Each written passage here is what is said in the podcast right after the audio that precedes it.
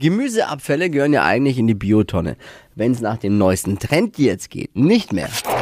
Fashion, Lifestyle, Food. Hier ist Lisas Trend Update. Ja, sobald wir mal wieder jemanden zu Hause besuchen können, könnte es uns dann passieren, dass wir so ein Stück Karotte oder auch so ein Eckchen äh, Chinakohl auf dem Fensterbrett liegen sehen.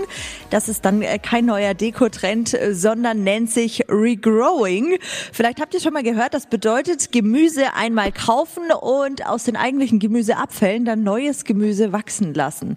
Also da legt man dann so ein Stück Gemüse einfach in ein Schälchen Wasser und nach kurzer Zeit beginnt das dann zu treiben und zu wachsen und ganz hohe Erfolgschancen hat man übrigens mit Karotten, Zwiebeln, Pflücksalat, äh, Staudensellerie und eben Chinakohl. Mhm. Und ja, wann das junge Gemüse dann in den Topf rein muss, alle Details dazu findet ihr ausführlich auf hitradion1.de. Aber ich finde es ganz cool.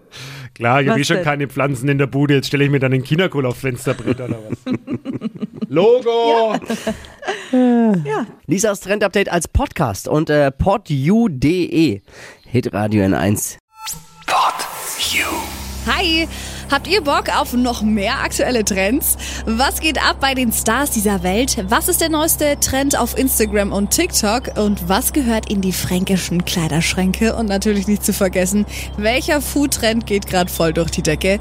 Holt euch eure tägliche Ladung Hypes, Hits und Hashtags im neuen Flo Kerschner Show Trend Update mit mir, Steffi.